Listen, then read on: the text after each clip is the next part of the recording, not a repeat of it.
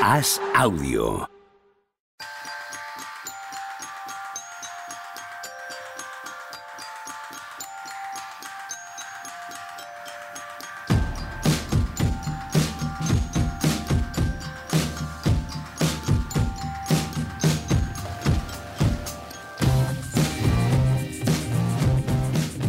¿Qué tal? Hoy estamos a martes 11 de octubre del año 2022. Sí, un día después, efectivamente, un día después de lo que esperabais. Estamos aquí en el programa número 80 de Mínimo Veterano. ¿Por qué digo esto si nunca nombro el número? Pues porque Javier Machicado antes de empezar ha dicho programa 80 y tanto Juan Marrubio como Tony Vidal han dicho 80, 80. Si llega a decir 800 no les impresiona más. ¿Qué pasa, Juan Marrubio? ¿Cómo estás? Buenos días. ¿Qué tal? A mí ya me lo ha dicho antes. ¿Y te ha impresionado lo mismo? Con lo cual, por alguna razón, le, le ha llegado, sí, le llega. ¿Pero por qué? O sea, no Pues sé. Porque yo, no te- yo creo que no tenía ninguna fe en que esto durara tanto. Pero- da la sensación, ¿no? Pero da un poco lo mismo al 79, es, es mi punto. ¿no? Ah, bueno, esto sí. Pero bueno, esta es la era de Internet. Esto es la todos los años se cumple. Se cumplen 20 años de mi alma de Vince Carter a, a- a Vice. La mejor jugada de la historia. He llegado a leer. Sí, sí, sí.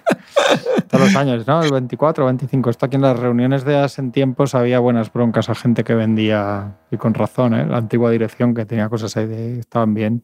Periodísticamente cuando se vendía lo típico de, no, es que se cumplen 20 años de tal, ¿qué cojones? El año que viene 21 y tal. Claro, es que efectivamente. Es así. No puedo estar más Pero de bueno, el acuerdo. programa 80, por lo que sea. Por lo que sea, os ha impresionado. No sé, me habéis ¿cómo dejado a los dos. con él? O sea, que a ver si me invita. ¿Vas a comer con el machi? Sí. Pero vais pero a conspirar. cosas. vais a, vais a Vamos hablar de conspirar. cosas. Ya Sí, ¿no? sabes, los que Mm. no están delante ya sabes lo que pasa. Tony, van a hablar mal de ti. No te quepa duda. ¿Qué tal? Buenos días. Buenos días, como yo no estoy nunca adelante, pues. Claro, de ti siempre se habla mal. Eso sí que es verdad. De ti hablas mal tú solo, Tony. Te has, te has- metido en un, en un ciclo de destrucción para no reconocer que Austin Re- Reeves es bueno. A mí me da, la- me da lástima verte en Twitter. Es un, sí, ¿verdad? un juguete roto. Sí. Camino a la Pero bueno, ya-.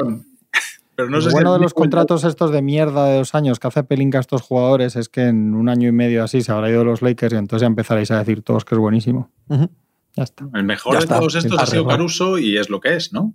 Bueno, el mejor hasta ahora, ¿no? O Austin Reeves es mejor que Caruso. Austin Reeves, si, si tuvieras mejor memoria, tienes que tomar más vitamina C. Sí.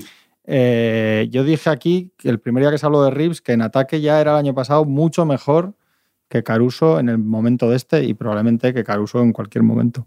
Ahora mismo, quiero decir, es mejor. En defensa, no.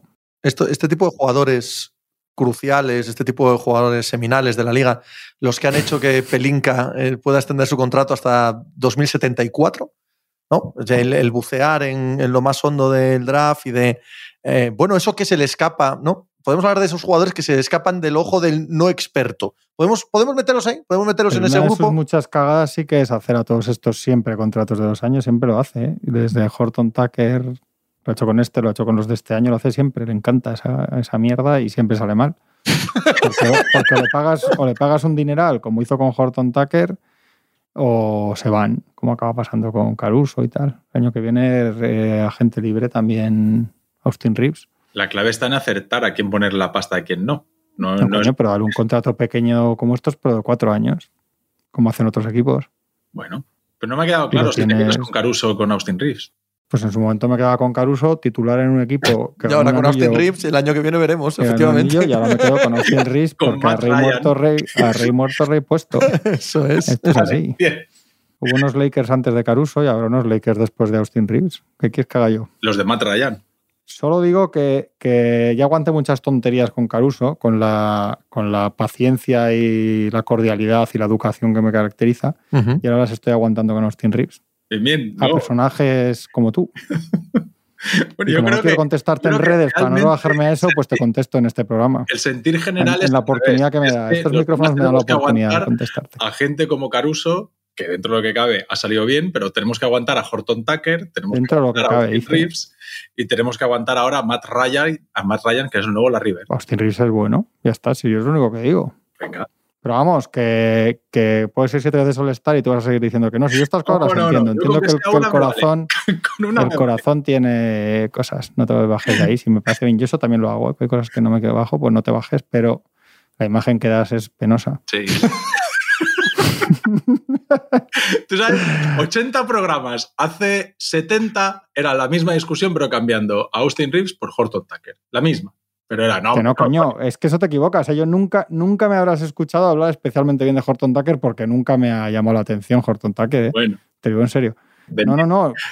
Saca, saca, saca los audios. No, no, no. Yo solo dije que ten- en su momento que tenía No nos quedaba potencial otra, no nos quedaba otra que estar pasando aquí el rato con el jugador 8 o 9 de la rotación de un equipo que no es ni de play-in que andar buscando audios de lo mismo de hace, de Saca hace audio, un año o dos. O sea, no me faltaba otra que ponerme a eso ahora mismo. Pero Fíjate lo que te digo. Es que siempre había querido decirlo. Fíjate lo que te digo. Saca el audio.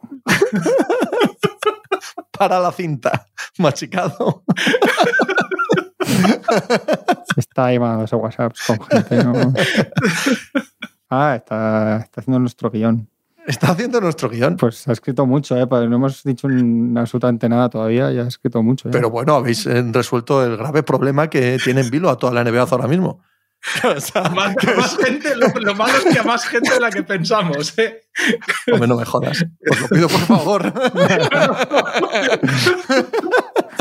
Bueno, llevamos 80 programas así, ¿no? Tampoco.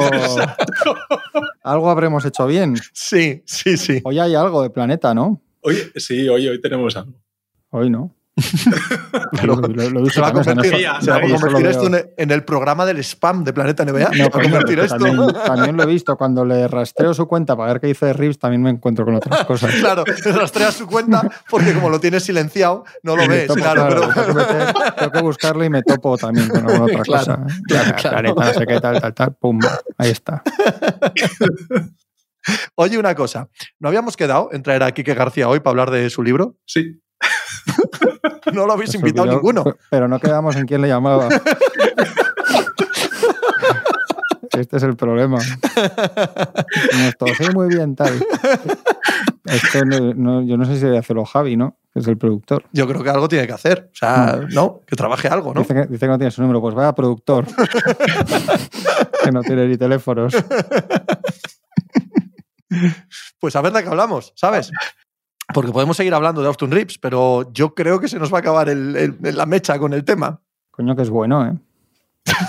Es que es bueno, joder. Es que parece que no tenéis ojos en la cara. Bueno, tú no porque te da igual, pero Tony que sí que lo ve. Eh, Juan me ha dicho que había cosas de hablar de Draymond Green, más cosas de Draymond Green. Hombre, es que cambió mucho. De, de día hablamos un poco, pero es que después salió el vídeo.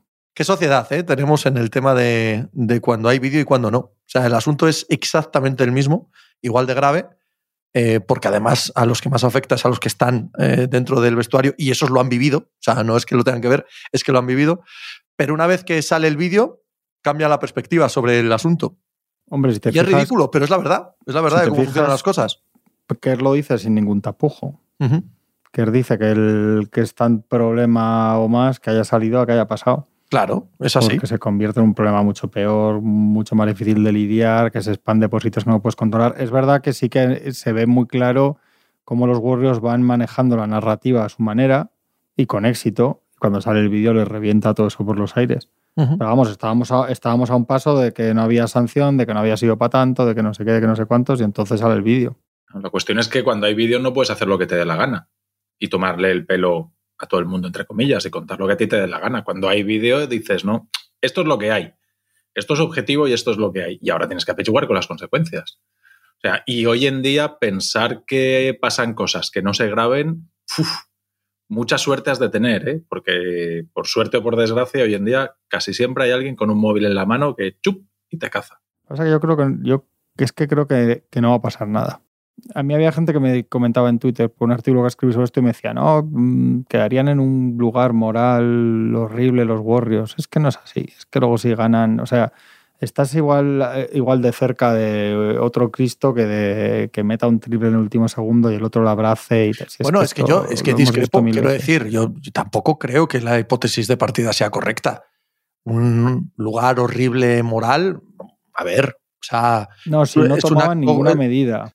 Es un acto grave, es un acto serio, es un acto en el que hay que, eh, bueno, dejar que la disciplina interna de ellos, tanto como de la liga, actúe. Pero a ver, que peleas en, vestuarios, peleas en entrenamientos, quiero decir, no, no es tan grave como para hacer un casus belli de esto, eh, ¿no? Eh, de llevarlo a un extremo, bueno, bien, pues que lo sancionen, que no juegue un mes, no sé, lo que tú quieras, que le pongan una multa económica, pero es algo que hemos visto toda la vida, toda la vida en, en todos los deportes, de hecho. Decía gente que qué pasaría si se lo hubiera dado a Carry. Pues eh, para empezar, seguramente estaría despedido antes de que su puño contactara con la cara. Pues seguro. Curry, ¿no? Seguro, pero, así es la aparte vida. es que, sí. pero aparte es que la clave de eso es que no se lo da a Carry. Ujú. De ninguna manera. No es casual que se lo dé a no- en ningún caso le va a dar nunca un- una hostia en la cara a Stephen Curry. ¿Os creéis esto que filtran desde Clutch Sports de que es que Jordan Poole, el, vestuario estaba hasta las narices de Jordan Poole, que llevaba tiempo dando por saco, que es que mi, piscina, no sé qué, mi contrato, mi, ¿no?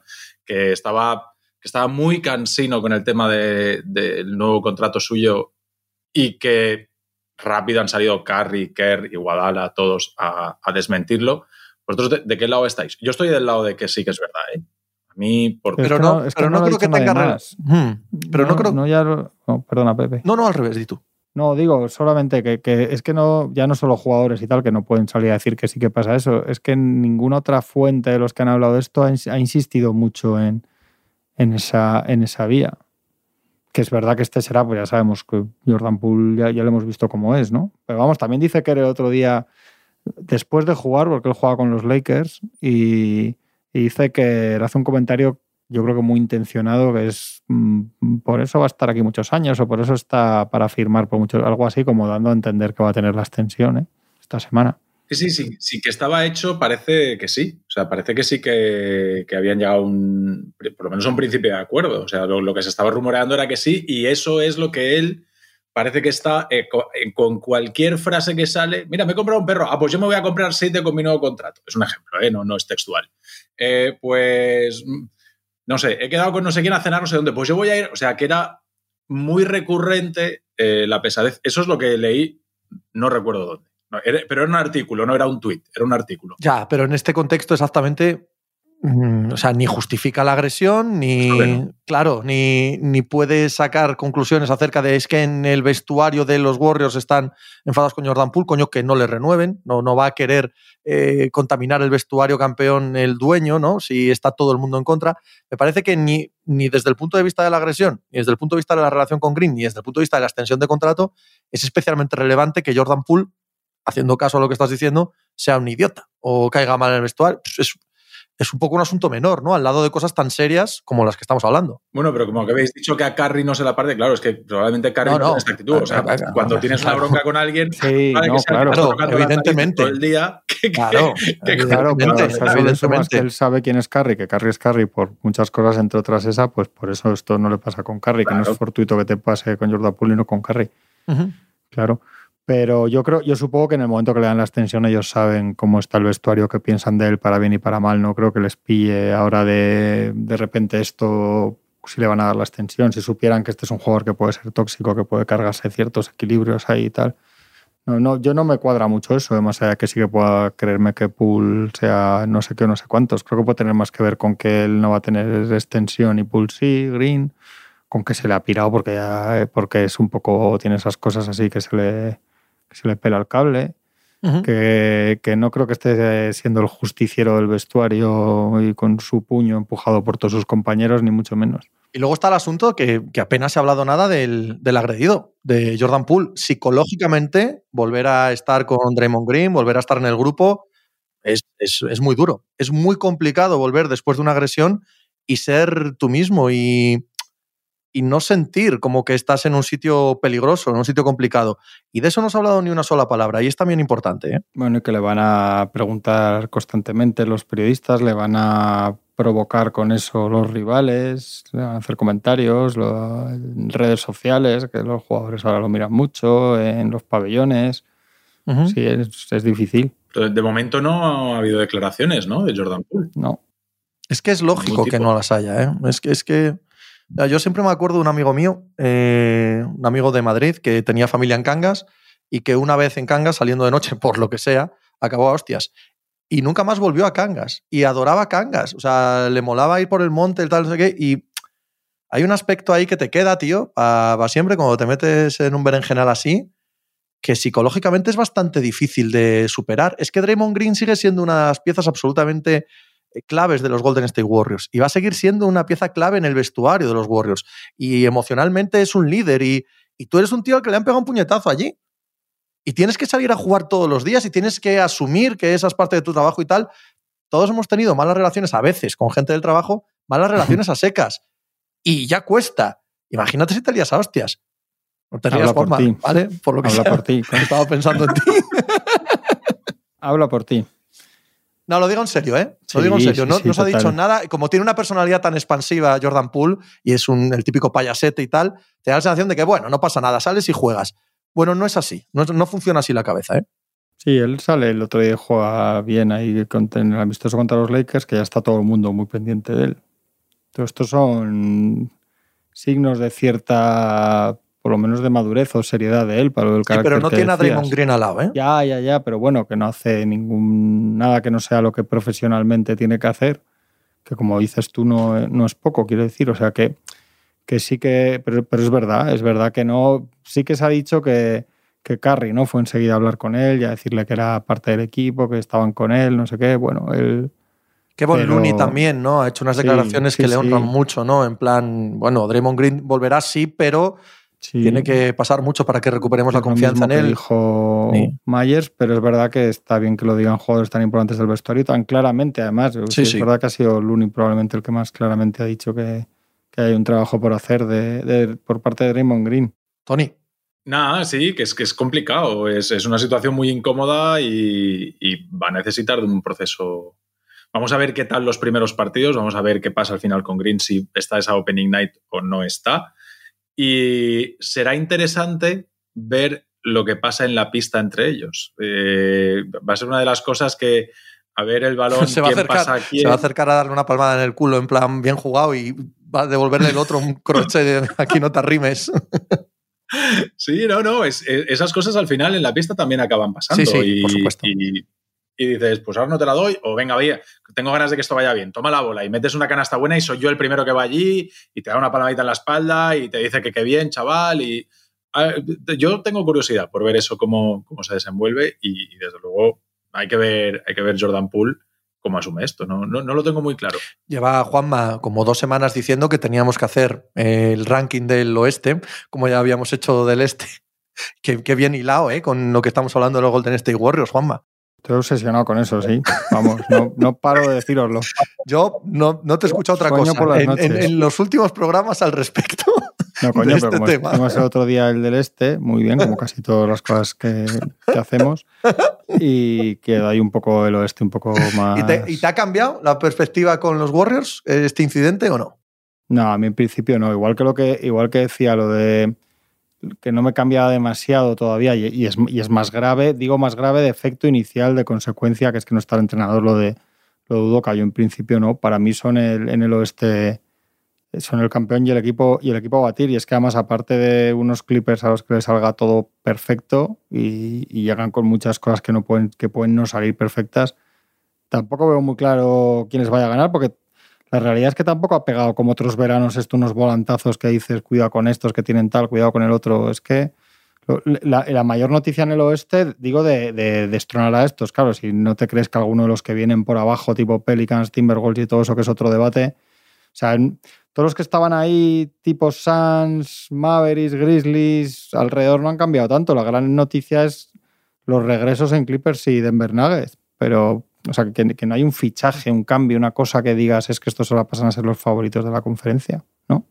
No sé. No, yo- lo único que, como bien dices tú, los Clippers, y yo no tengo tan claro que los Clippers sean los Nets del oeste.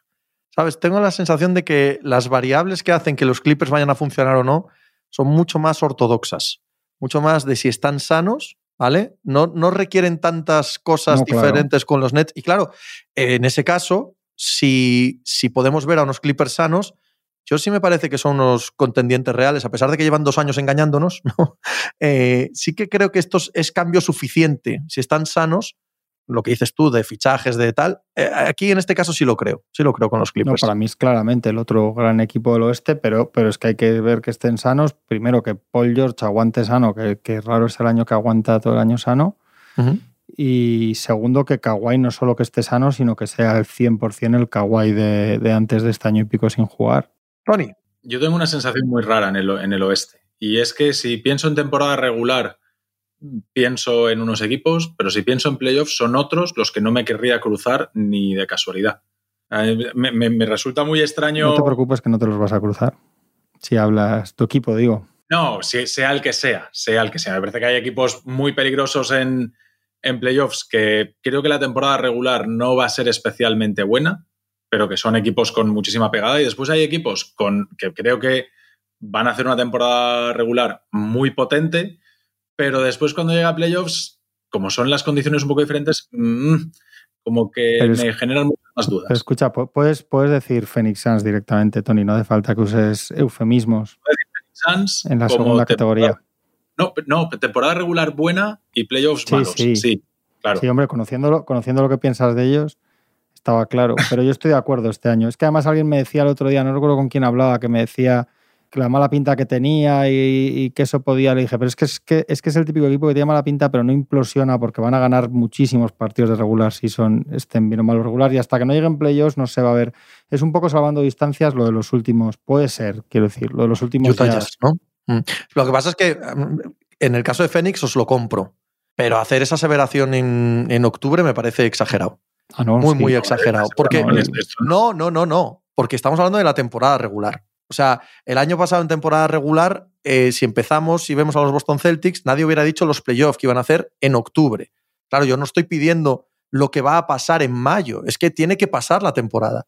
Es que dentro de la temporada vamos a ver claves que nos van a decir qué van a ser estos equipos en playoff. De hecho, para, para eso se juega la temporada. Entonces, aunque os compro la idea con los Phoenix Suns, porque ya tenemos mucho recorrido con ellos, son el mismo equipo, en general, esto de, bueno, son buenos equipos de temporada regular, leñé, es que, es que la mayoría de esos equipos que son buenos en temporada regular lo van a ser por algo que puede ser replicable en playoff y que no tiene que ver con la temporada pasada, sino con la que aún no hemos vivido.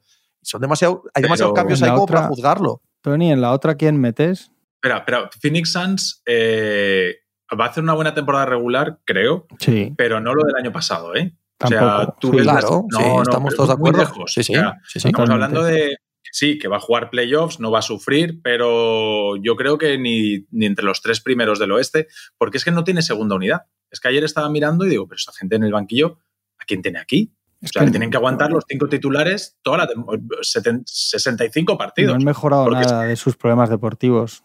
No. Son el mismo equipo con un año más de Chris Paul, un titular en, apartado del equipo ya en el mercado y, y, una estrella joven pocha y disgustada por lo que ha pasado con su contrato. En el otro lado yo tengo a los Warriors y a los, y a los, Lakers, y a los Clippers principalmente. A los Clippers. Coño, pero esos equipos van a ganar, sí que van a ganar mucho en regular season. Eh, depende. Yo creo que Warriors no va a ser tampoco abrumador y creo que Clippers tampoco va a ser abrumador. Pues Clippers debería. Sí.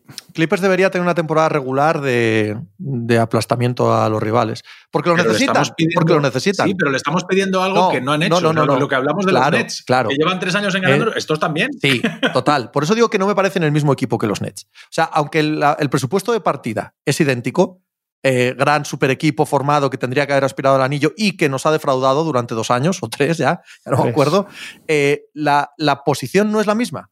La posición de los Nets es psicológica, si quieres, es emocional, y la posición de los Clippers es física, es de capacidad, es de estar sanos. Si se toman a chufla la temporada regular como hicieron el primer año, el de la burbuja, este equipo no va a valer gran cosa.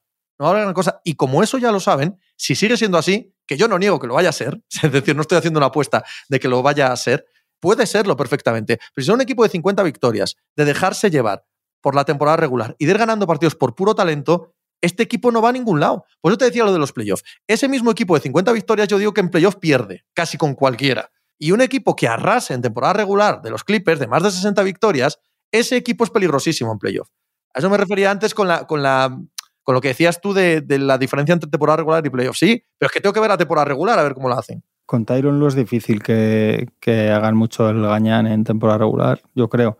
Y luego, joder, es un Pues me tan... encantaría, Juanma, me encantaría. Me encantaría que fuera un equipo que, que, que, se coge, que se coge esta temporada como la de la verdad. Pues eso digo, que creo, ¿Sí? que, creo que con Tyron Lu es más probable que lo hagan que que no. He dicho, cosa que, que es que, sí, sí, que no creo que Tyron Lu les permita lo de lo que decías tú el primer año y tal.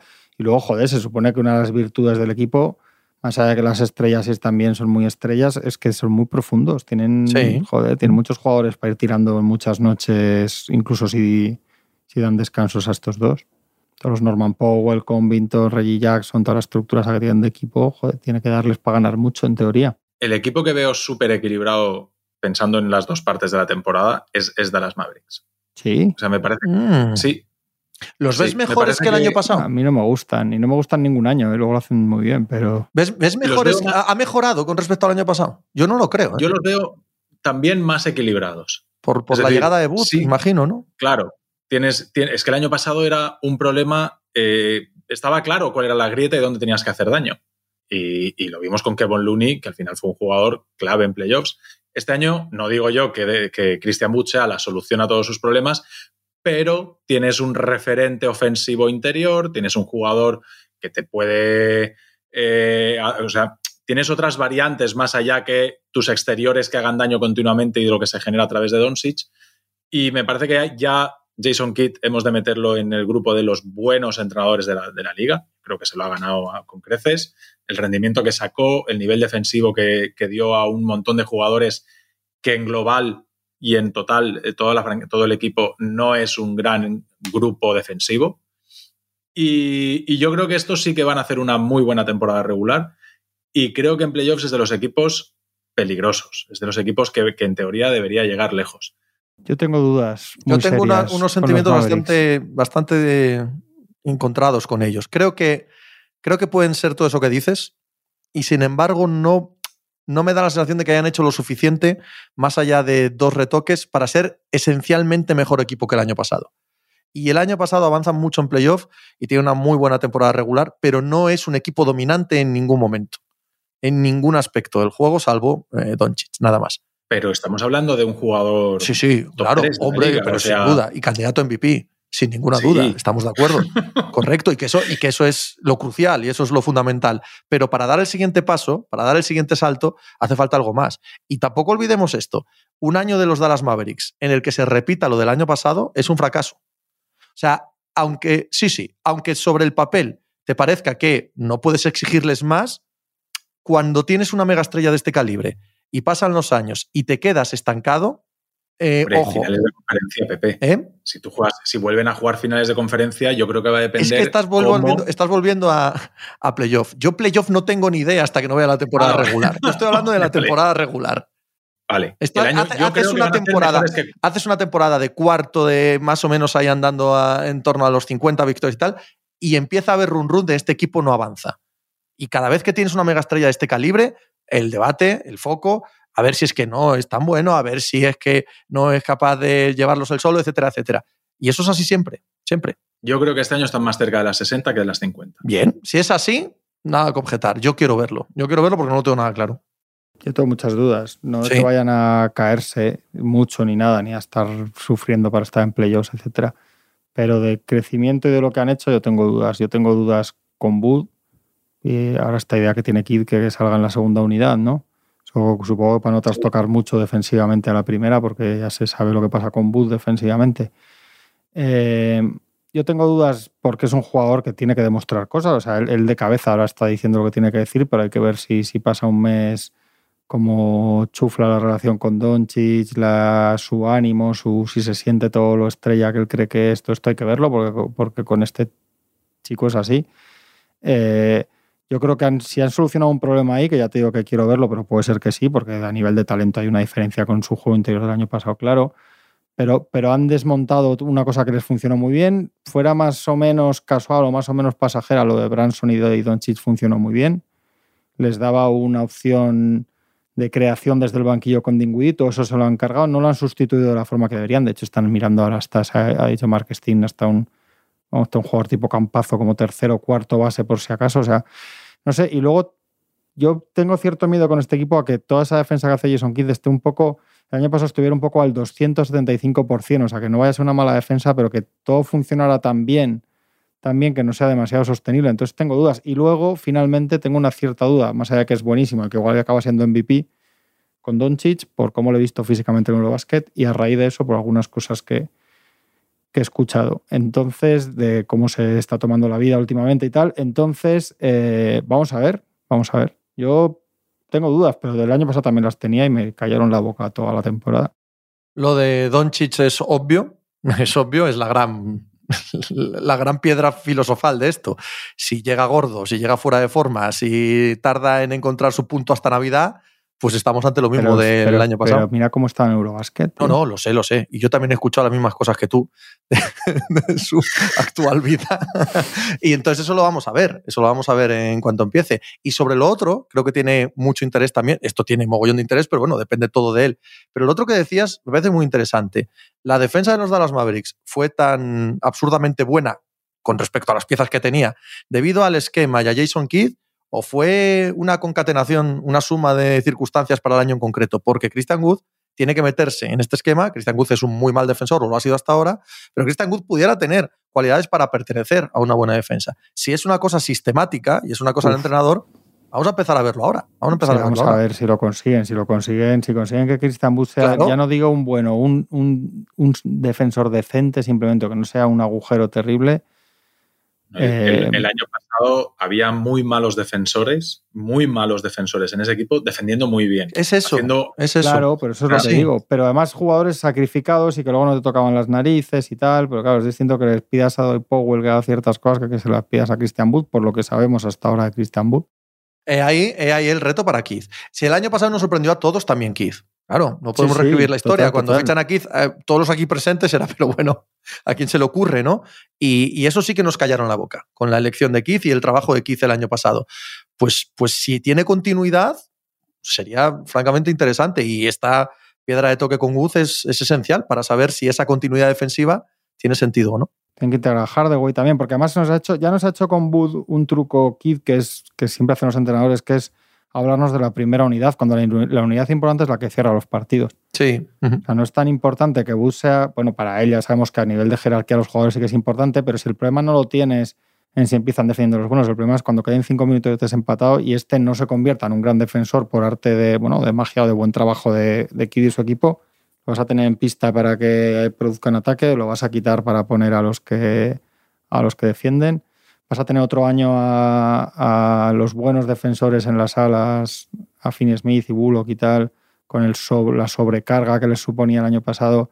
Y a mí, sobre todo, a mí el 2 más 1, el Branson, Doncic y luego Dinwiddie era un 2 más 1 que te daba una opción cuando faltaba uno de los dos, te daba un suplente, te permitía tener siempre ahí a dos de estos tres.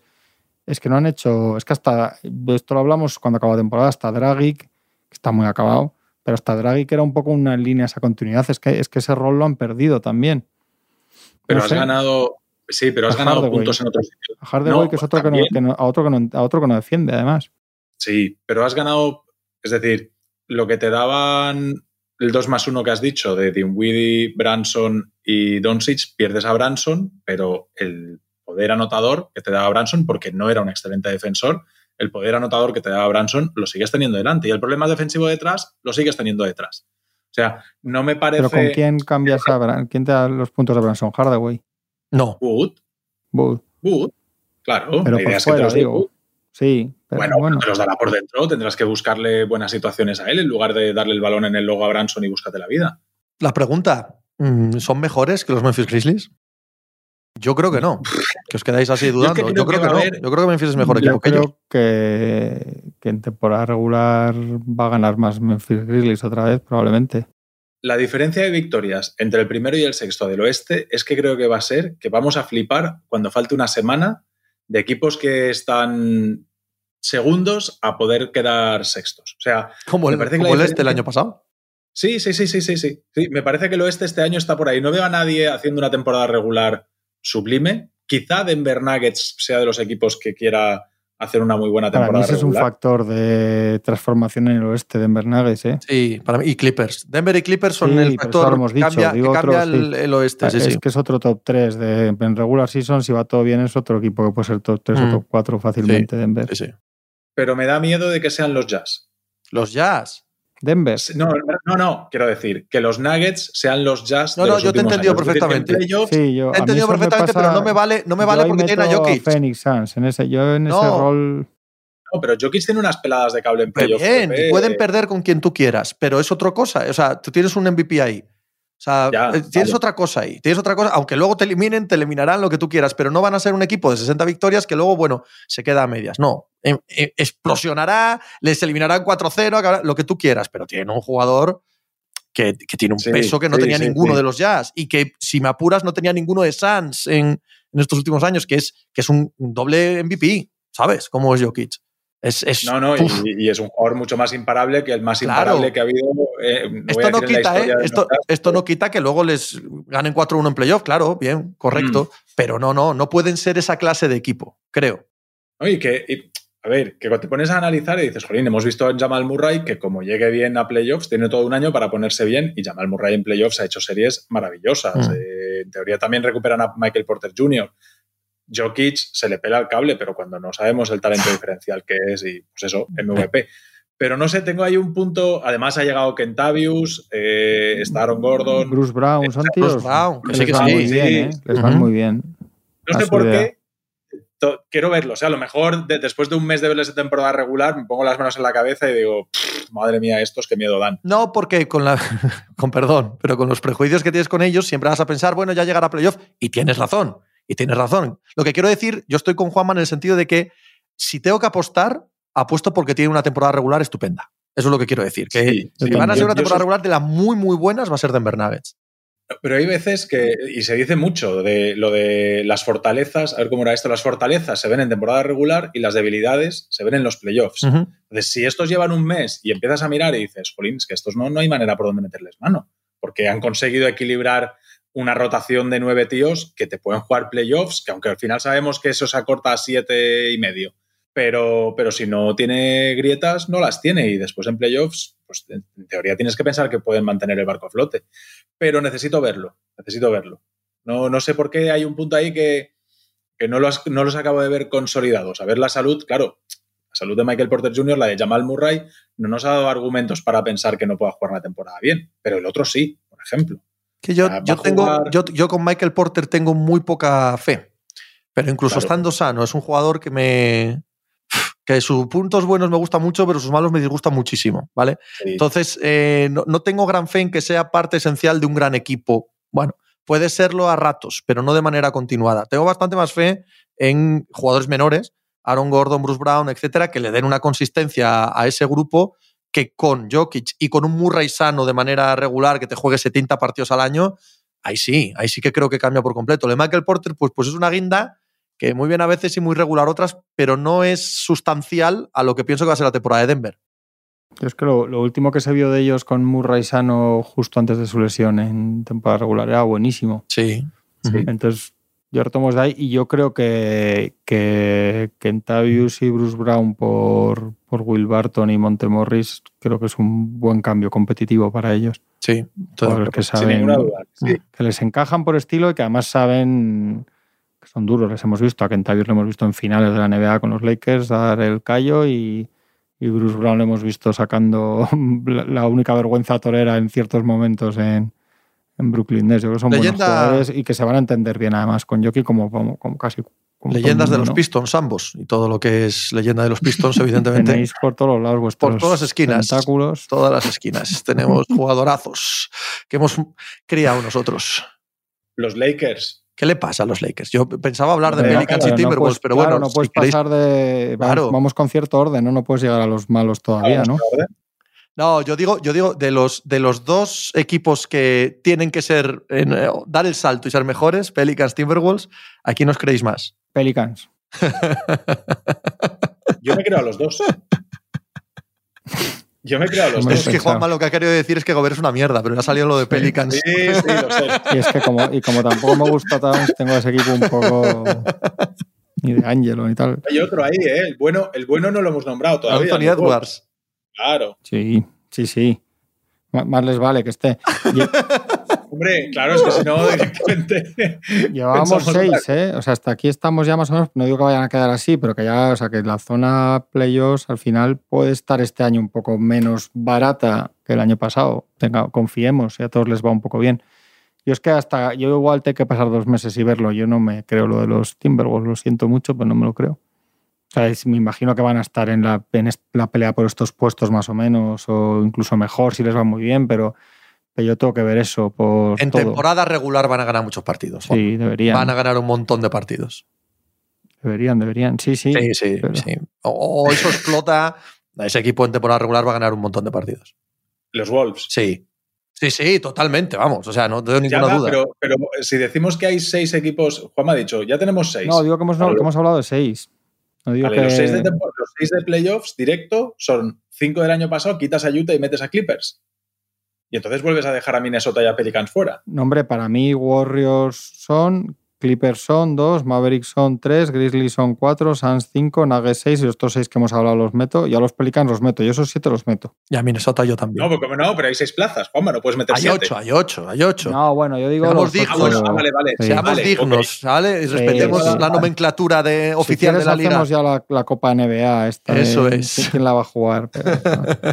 No, yo a Pelicans los meto, digamos, en los siete. Y luego ya Timberwolves los meto con Lakers, Blazers, en ese otro saco de Ostras, equipos. hay muchos. O sea, equipos como Blazers los puede Lakers. tener buena temporada también, ¿eh? Ojo. Para mí todos estos equipos, incluyo a los Timberwolves, que a mí no me gustan nada, ¿eh? pero y a los Pelicans, para mí son equipos que pueden quedar entre terceros y novenos del oeste, igual, casi igual de fácil, un poco lo que decía Tony antes también. Hay que contar siempre final, que, al- que claro. alguno, alguno de estos tiene luego el año del infierno, de las Claro, claro, lesiones sí, y evidentemente. Una sí, sí. lesión. Una de una estrella y te vas Pero abajo. bueno, que al final los Lakers siendo una pachanga, igual si están bien los LeBron y Davis van a ganar, partidos van a ganar. Es también. obvio, es obvio Claro, o sea también. que al final. Bueno. ¿Y a- Sacramento, que quiere jugar playoff? A mí, a mí- a mí me gusta mucho más el proyecto, el equipo de. Y me parece que llegado a unos playoffs serían mejores, que luego, como ha dicho Pepe mil veces a saber, los, los Pelicans que los, que los Timberwolves. De esos dos que un poco los emparejamos todos porque, por, porque están los dos ahí colándose, digamos. Yo si hacemos un tier list con toda la NBA, en el 1 no meto a ninguno del oeste. O sea, para mí, eh, al nivel de Milwaukee no hay nadie. No, y yo este año tengo la pedrada con los Nets, que los pongo ahí. Pues una cosa muy personal. Tampoco pongo a nadie ahí en el. Yo creo que los oeste. Clippers al 100%, Lo entiendo. lo los entiendo, imaginables, ¿eh? que no los hemos visto, Sí, sí, o sea, sí, no han sí, sí. existido todavía en Sí, la los realidad. Nets, los Nets. Eso es. Creo que los Clippers sí les- pueden estar ahí. Sí. Esto es una cuestión de fe. Y yo este año tengo la fe con los Nets y no la tengo con los Clippers. No sé, no, y después me pegaré una hostia tremenda, pero, pero yo este año, para mi tier 1, no hay nadie del oeste. O sea, me generan todos, tanto quiero verlos, quiero verlos, y en el oeste, en el este no. En el este no necesito ver más a los Bucks y no necesito ver más a los, a los Nets. Es, es interesante lo de Portland. Lo de los Nets, quiero decir, piénsatelo, esta frase que acabas de decir. No, no, es está que ahí. yo creo que estos tíos- es que es- yo creo que estos tíos te entran séptimos, que lo difícil va a ser que te entren séptimos y que eso no haya explotado. Pero que te entran séptimos en playoffs y son capaces de Ya. ganarte un anillo. Sí, sí, O sea, o es de perder es así. 4-0 en primera ronda por haber sido Sí, séptimos. Sí, decir, señor, esto. Sí, señor. Sí, señor. Sí, sí, sí, sí, totalmente. No, de- decía que Portland es interesante, ¿eh? porque se nos han olvidado totalmente. muy interesante. entendiendo que puede ser un buen año, que cambian la idea totalmente de sus años con de Lillard y McCollum y eso, a mí no, yo no me lo creo. Y además tengo ciertas dudas con Lillard. Yo con Lillard no, pero con Jeremy Grant sí. Sí, sí, Sí, un poco. Yo, sí, la idea, Eh, yo luego me lo veo. parece un buen jugador sobrevalorado a cuasi estrella y eso que suele ser peligroso. Hay veces que en verano tiendes a todo lo que sean cambiar mucho, parece que es cambiar mucho mejor. Y a veces cambias mucho y estás en el mismo sitio. Con otras virtudes, otros defectos distintos, pero más o menos en el mismo sitio. A mí me parece que les puede pasar. Me parece que pueden tener, arreglar algunas cosas que les iban mal, pero tener carencias que igual antes no tenían y más o menos quedarse un poco en el mismo, un poco en el, en el mismo saco. A ver el año de Aferni Simmons. Eh, puede ser un año muy importante para él. Sí, o no, sin duda.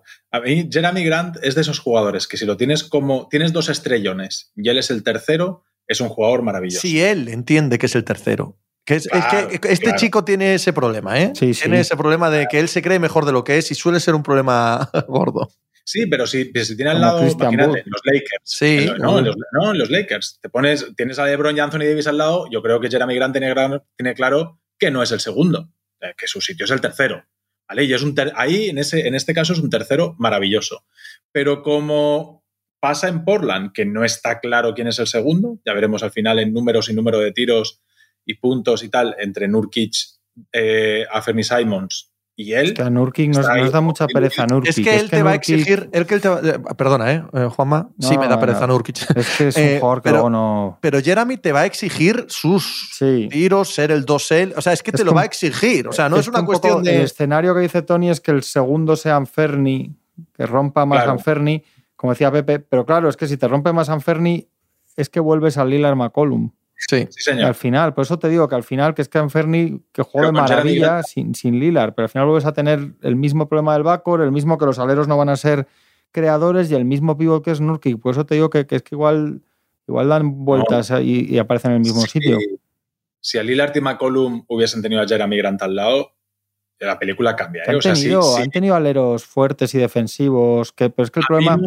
sí, Aminu y Harkless. No, el- los grandes No, hombre, no. eran- Coño, y- a- pero llega Covington y tampoco pasa de ser Sí. un jugador que todo el mundo adora a Sí. ser nadie. Entonces, no pero Powell siempre- viene, que es buenísimo y acaba era siendo que no eran creadores, que no había creación y que no había tal y no sé qué. Yo, a mí me, parece un Mm. súper fichaje Gary Payton, de verdad, por ejemplo. Pues, Sí, me sí, parece sí. una maravilla, pero claro.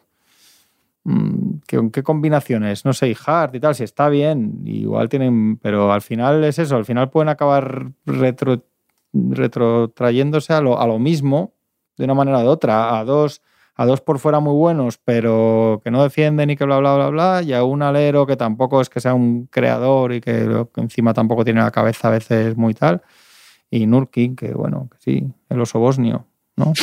10 victorias, Bien, muy bien. Es un buen 10 jugador. victorias entre el primero y el octavo del oeste. Es una buena apuesta. Es una Sí, buena apuesta. sí, es una ser. buena apuesta. Y luego yo tengo que, o sea, se echa un poco más a la cabeza, que no digo que el Lilar no va a hacer un temporadón, pero no sé, me, me empieza a, languidecer un poco la figura de Damian Lila, la verdad. Es que además tengo miedo, me levanto por la tiene una edad, y ¿eh? y tengo una edad miedo porque lleva tener- toda la, toda la vida en la NBA y Sí, llegó con cuatro y años de y college. mí en me da miedo levantarme, miro el WhatsApp con miedo a tener un WhatsApp de Lillard diciéndome, tío, me quiero quedar en los Blazers, tío, tío. Ujú. Entonces tengo miedo de, de escuchar esto demasiadas veces para lo que mi, mi delicado corazón puede soportar. Yo cada vez veo más unida la carrera de Bill y de Lillard. Cada vez se me asemeja más. Lillard estando más arriba como jugador individual y los Blazers más arriba como equipo, pero Y de los cinco equipos, de los cinco equipos que no esperamos nada. mm, bueno, Sacramento al menos van a competir, ¿no? Por, Sí, la- hombre. por la- las expectativas, el fichaje de Mike Brown, la sensación de. yo no sé si les El afecta o no. rookie tiene una pinta tremenda, ¿eh? Sí, sí, tiene buena pinta. por cogerlo y, Sí, sí, sí. y tiene buena el pinta. El hecho de que los Seattle Mariners hayan metido en playoff y que ahora todo el mundo, sobre todo en plena inicio de temporada de NBA, final de temporada de béisbol, se les vaya a recordar de continuo, ¿no? Sois la franquicia norteamericana de las cuatro grandes ligas que más tiempo lleva sin playoff y además récord histórico de toda la historia de la NBA, son los 16 años. El fichaje de Mike Brown, la idea de que van a pelear, al menos van a ser competitivos. Pero claro, es que creo que no tienen equipo para pelear con estos 10 que hemos dicho. Y los otros cuatro, Oklahoma. Oklahoma creo que va a tener o debería tener algo de mejor año que, los últimos. Houston, no lo sé, ¿no? Al menos tiene ya un par o tres de jugadores jóvenes que son más excitantes. Y San Antonio y Utah que, bueno, si los borran tampoco, tampoco hay ningún problema, ¿no? Si este año les dan un mulligan y que no jueguen, tampoco pasa nada. No hay, los, no hay League Pass de San Antonio este año. No jodas. no, sí, hombre. pero, Habrá, pero no. no lo ha comprado nadie. no, no, no, no, yo creo que no. Pero los Thunder van, a, no, pero- van a intentarlo. No tengo ni idea si lo van a intentar, pero al igual que Houston, ya han sumado. Bueno, Houston más, ¿eh? Sí, Houston yo- más, yo porque son, esos- son, son más altos los, yo los picks y- creo que sí. el que de, de esos que has citado creo que el que puede ganar más partidos y estar más formal noche sí noche más o menos también dentro de lo que son estos equipos puede ser Houston Rockets Yo creo que Houston va a ganar muy pocos partidos, pero va a tener highlights. Y va a tener noches de que uno de los dos meta 35 puntos, 40 puntos. Va a estar en las noticias. Pero de ahí a ganar, de ahí a ganar 20 partidos, 25, ya es diferente. y a ver si los Jazz no ganan más de lo que quisieran eh ahí con no van a Vanderbilt y Cannon y tal y el entrenador nuevo que va a intentar hay un chaval joven va a intentar ahí no sé Danny Ainge. Por eso creo, o sea, porque todo lo que han hecho es para perder partidos Sí, este año a sí, saco. Y Danny Ainge no lo va a permitir. Pero ese equipo da para ganar. Yo creo que acabaremos la temporada pensando que podían haber ganado más partidos de los que van a ganar. Que pasa es que no se lo van a dejar, como pasa con los Thunder. Estos también van a traspasar un montón Sí, de cosas durante el año. ¿eh? Vanderbilt y compañía Sí. huelen a aspirante en febrero no sí. cambio de Vanderbilt es muy joven, ¿eh? La cuestión es cuánto van a Y jugar. Evidentemente, a Mike sí. Conley intentarán sacárselo, pero yo creo que Markkanen, Sexton y Vanderbilt eh, pueden Mm. pensar en quedárselo jugando 35 o 40 partidos. O sea, en realidad, ellos en el arco que están, porque acaban de deshacer el equipo, deberían estar pensando en Wembayamba. Claro, más que claro, Houston hombre, Rockets, que lleva claro, dos años metiendo fichas. O Oklahoma, que debería estar en otra cosa, pero tengo dudas. O sea, yo creo que los que parten a por Wembayamba de salida sin engañar a nadie son seguros San Antonio y Indiana en el este, ¿no? Sí, Mm. Sin ninguna duda. Sí, sí, Esos sí, son sin los ninguna, sin los ninguna. demás ya llevan más, claro, son equipos que han caído, que están cayendo ahora ahí, o Utah Jazz. Hay otros que es para decirles, chicos, hombre, pues si los veis en noviembre muy mal, pues todo el mundo va a estar así, pero o sea, en diciembre, pero pero ya lo que pasa con Houston, ya tienes a Jabari, ya Sí, Green claro. y tal, ya Sí. hay que ir a otra cosa, Orlando, no, no. Orlando no puedes pensar en Orlando que sigas ahí toda la vida. tío. Claro, tienen que intentarlo. Luego igual en enero van últimos y no sé qué, y se ha lesionado el otro, ya sabemos. Pero de entrada, de entrada, yo creo que, In- que Indiana y San Antonio están incluso legitimados a decir, bueno, nos toca, nos toca el año aquí a nosotros. Y Utah, ¿no? Utah también. Y Utah, Sabemos de sobra que es la reconstrucción, que si puede ser solo un Sí, año, pues, pues de puta madre, claro.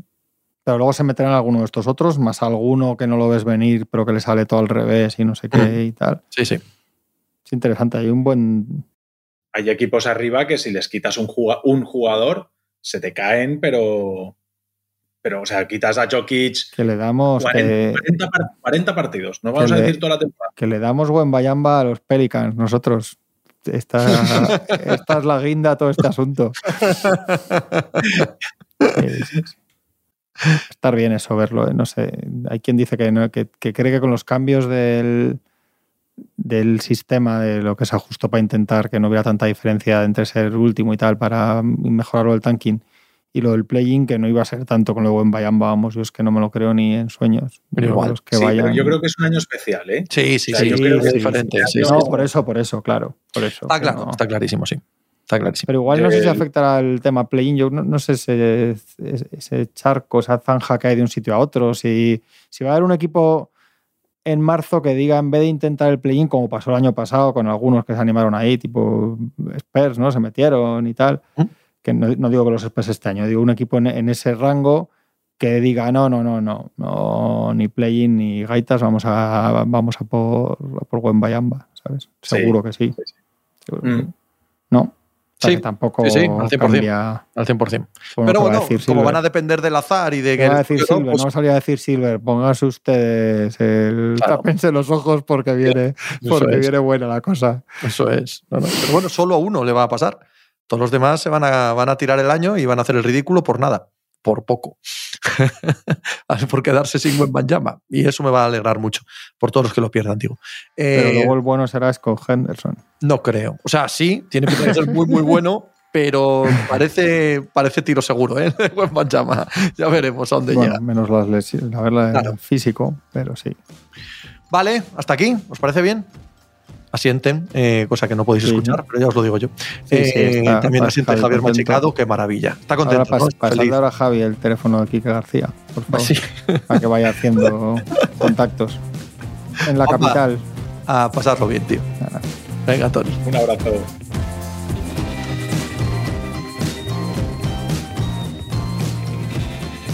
Pues muchas gracias por habernos acompañado en NBA Mínimo de Veterano. Muchas gracias por haber escuchado este podcast que es original de As Audio con la producción de Javier Machicado y la realización de Vicente Zamora. Síguenos en redes sociales arroba As Audio para no perderte nada y recuerda que puedes escucharnos en la sección de podcast de as.com, en la aplicación del diario As o en tu plataforma de audio preferida. Un saludo de Pepe Rodríguez con la compañía de Tony Vidal y Juan Marrubio desde la redacción del diario As.